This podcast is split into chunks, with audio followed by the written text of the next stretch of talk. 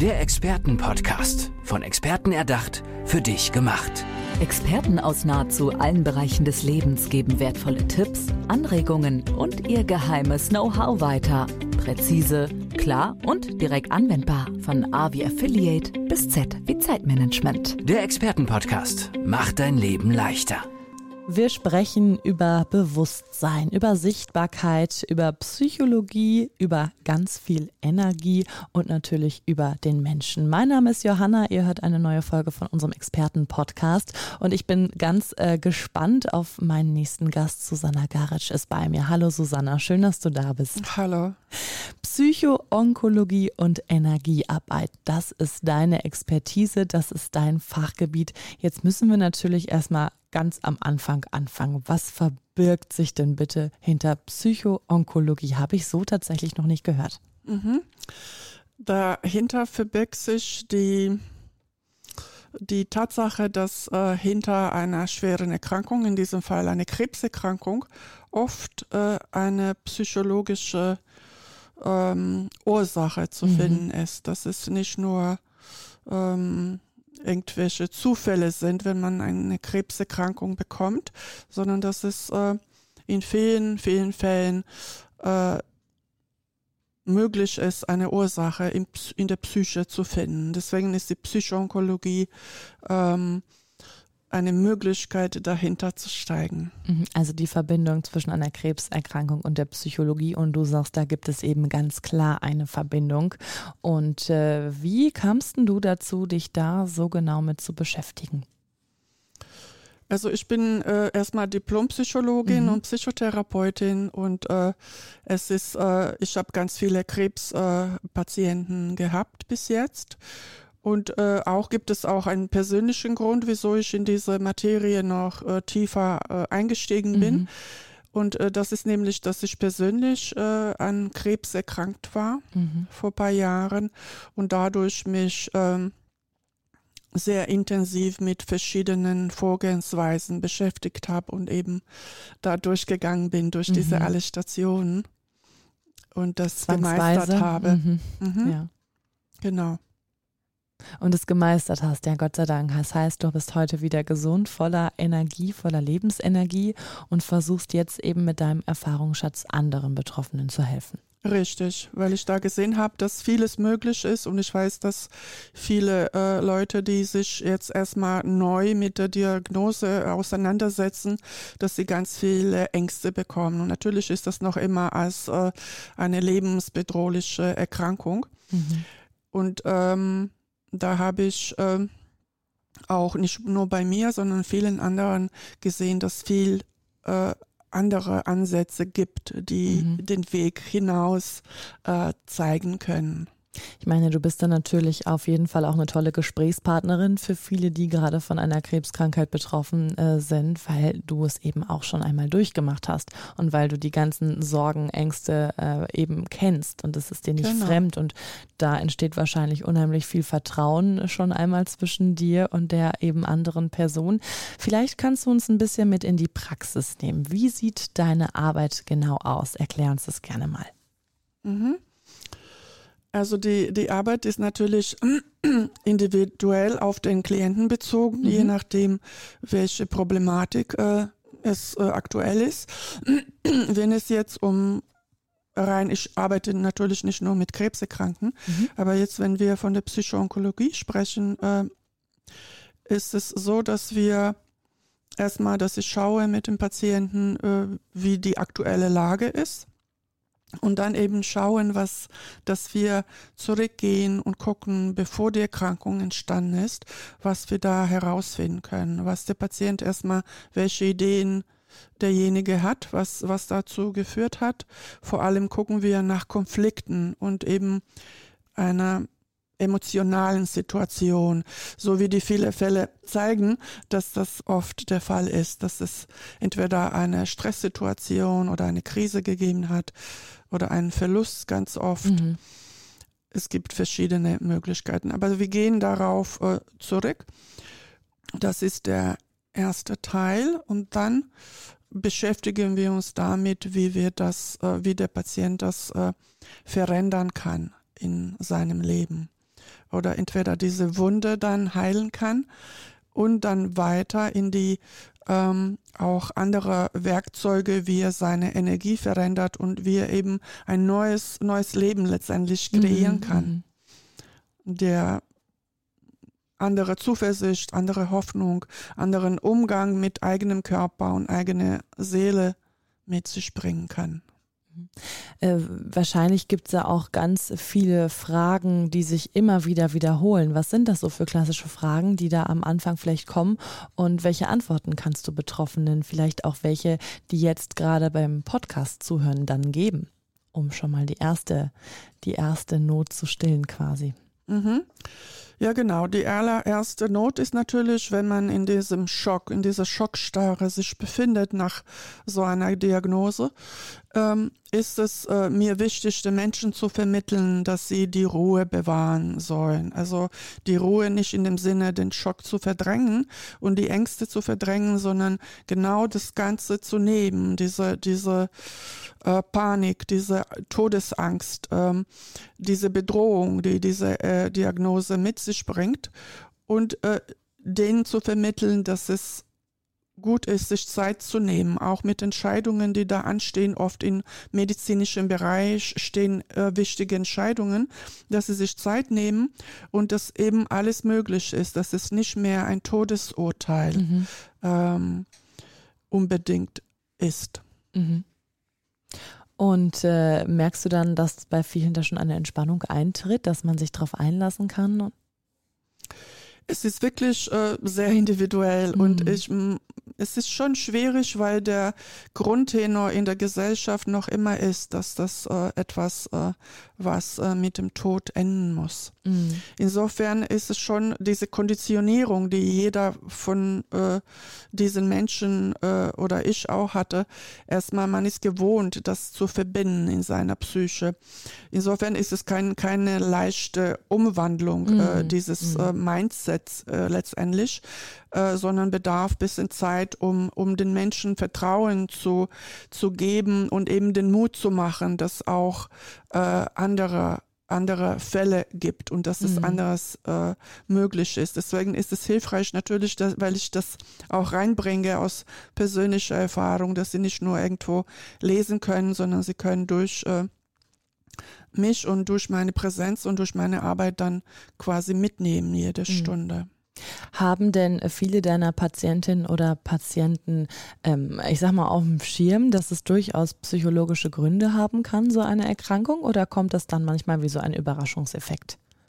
Schon, dass es äh, mittlerweile schon, schon viele, also es ist auch äh, immer mehr äh, gewinnt es an der Präsenz ne, in mhm. den Medien oder in den Büchern, ähm, dass es äh, auch die Psyche oder dieses ganzheitliche äh, ist immer, immer präsenter, der, der ganzheitliche Ansatz. Dennoch gibt es viele, die eben gar nicht nichts davon wissen mhm. und auch selber äh, erschrocken sind, dass sie da nochmal in ihre Psyche eintauchen sollten. Und ist ja auch immer einfacher, das suchen. auf andere Faktoren zu schieben, ne? Oder auf, an, auf den, den, der Körper ist schuld, aber dass es manchmal auch irgendwie was mit der Psyche zu tun haben kann. Richtig. Das ist natürlich der äh, wesentlich schwierigere Schritt. Absolut, ja. ja. Aber der lohnt sich sehr. Mhm. Du hast als zweites großes Themenfeld ja auch die Energiearbeit. Was können wir uns denn darunter genau vorstellen, liebe Susanna?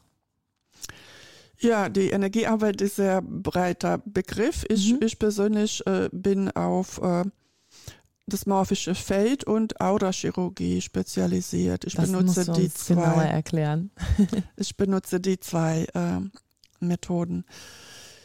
Und das sind, äh, kann man sich vorstellen, äh, dass äh, jeder von uns ein Informationsfeld um uns herum sind. Vielleicht ist Aura ein, ein bekannterer Begriff. Mhm. Und in diesem Informationsfeld kann man Zugang zu Informationen äh, zu dieser Person bekommen.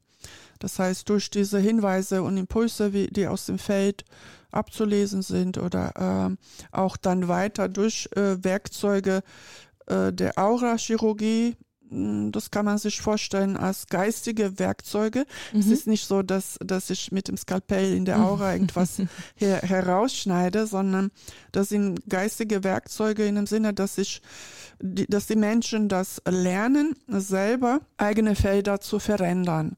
Und das, was diesem Feld in, in, im Fall dies, so einer Erkrankung irgendwelche Inhalte eines Feldes nicht mehr dienlich sind, dass man das dann entfernen kann selbst. Mhm. Und eben das sich so weit ausdehnt und expandiert und das hineinfügt in, in die in das Feld, was einem dienlich ist und was auch der Genesung dient. So ungefähr jetzt auf, mhm. auf, auf, auf, die, die kurze, kurze Art und Weise, genau. Liebe Susanna, ähm, du hast Psychologie studiert? Genau. Wie kam es dazu, dass du dich mit dem Mensch, mit der Psychologie beschäftigen wolltest? War das schon immer so ein, so ein Berufswunsch von dir? Na, das ist äh, so ganz, äh, seit Ewigkeit ist es nicht. Also ich hatte andere, andere Berufsträume als Kind. Ähm, aber es ist schon relativ äh, schnell gekommen, dass mich, also so vielleicht seit der Pubertät oder so ein bisschen später, dass mich äh, die Menschen interessiert haben oder das Leiden äh, der Menschen und vor allem die das, was hinter der Kulisse ist von, mhm. von von Menschen. Hinter also das Verborgene, genau, hinter dieser sozialen Fassade, mhm. was, was dahinter und eben in der Psyche sich verbirgt und wie man eben da daran arbeiten kann. Das, das war auf jeden Fall mhm. äh, früh da. Was machst du denn privat gerne? Wir wollen natürlich auch die private Susanna noch ein bisschen kennenlernen, wenn du nicht gerade mit Menschen zusammenarbeitest und versuchst zu helfen gehe gerne in die Natur. Mhm. Also Natur ist, ist etwas, was ich liebe. Was ich noch sehr, sehr gerne mache, ist tanzen was oder denn? meditieren. Ich habe Tango, Tango lange getanzt ah, zum Beispiel. Oder meditieren ist, ist ein, ein wichtiger Bereich in meinem Leben. Lesen und schreiben. Ich schreibe auch äh, gerne. Was schreibst du denn so? Also gerade schreibe ich an einem Buch über ah, Krebs. Okay. Ähm, das ist noch nicht äh, veröffentlicht, aber ich habe ein Gedichtebuch veröffentlicht ah, vor, vor, Jahren. Mhm. Ein Gedichtebuch, nachdem ich in Indien war und dort äh, einige äh, Verwandlungen zum Glück erleben durfte.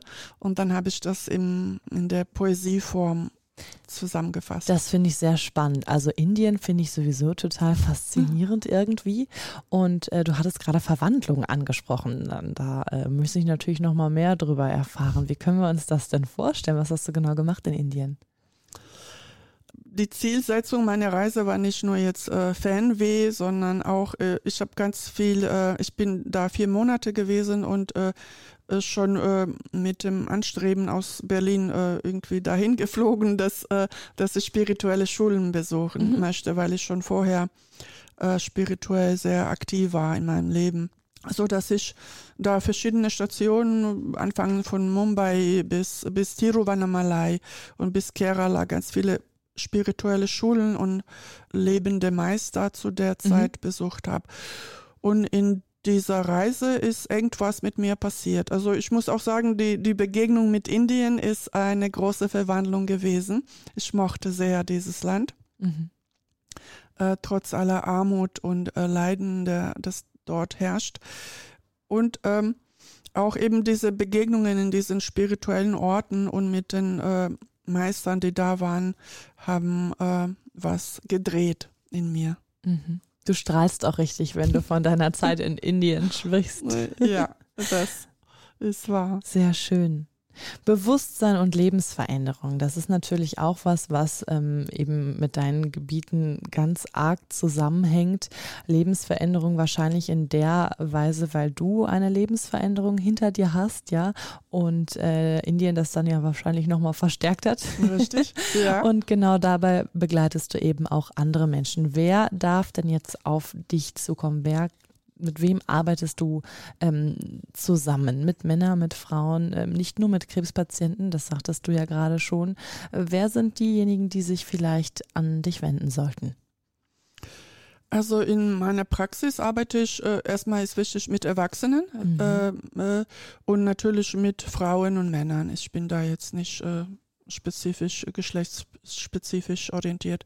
Ähm, mit ähm, Frauen und Männern und ich würde das jetzt generalisieren, ja genau, nicht nur Krebserkranke, sondern ich würde das generalisieren äh, auf Menschen, die leiden in deren mhm. Leben, die sich in ähm, einem Hamsterrad befinden oder in eine Sackgasse geraten sind oder die einfach nicht weiter wissen, weil sie alle mögliche äh, Alternativen äh, mhm. ausgeschöpft haben und eben nicht weiter diese Krise lösen können. Das, sind Menschen, das kann unterschiedlicher Art sein. Irgendwo, wo sie feststecken in ihrem Leben, die können sich an mich wenden, um eben mit allen diesen Werkzeugen der Psychotherapie oder eben äh, Energiearbeit das äh, anzugehen. Vielleicht für viele auch schon so eine Art letzter Ausweg? Ja, also viele mhm. warten ganz lange, bis sie zum mhm. Psychologen mhm. kommen. Mhm. Äh, ja, mag sein. Wie ja. kann man dich denn erreichen, liebe Susanna?